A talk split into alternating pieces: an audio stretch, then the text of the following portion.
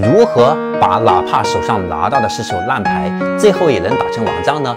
归功于以下四个做事的逻辑：第一，向外借力，多看书，多向高人请教，不要闭门造车；第二，聚焦当下，定好当前的目标，现状离目标有哪些差距，奔着差距全力以赴去行动，直到把这件事情解决掉，你再接着做第二件事。第三，克服完美，越难的工作，我们在想上耗费的时间就越多。总结的还不够好，迟迟不动手行动，这样的习惯会让我们焦虑的不行，因为手头积累的工作会越来越多，即便搭上周六日，也觉得天天都在赶工，完全没有放松的时间。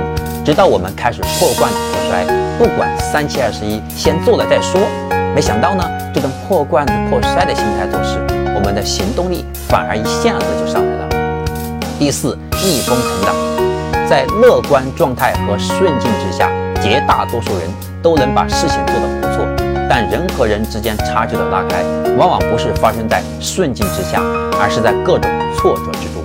很多人一遇到挫折就容易陷入负面情绪，所以呢，有些人一直是普通人，而有些人就成了高手。其中的区别其实并不大，主要是一些核心做事逻辑的不同。一般人喜欢高估自己，贬低他人。而高手喜欢向外借力，借鉴他人的优点，快速提升自己。一般人总是畅想未来，想的很多，做的很少；而高手聚焦当下，做了很多，而想的少。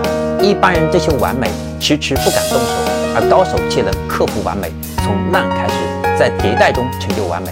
一般人顺境中春风得意，逆境中垂头丧气；而高手哪怕逆风，也能继续前行。我的朋友，你学会了吗？我是江开成，欢迎关注江开成商业课，带你走进深度思考的世界。我们下一个视频再见。点加号，点红心，点箭头。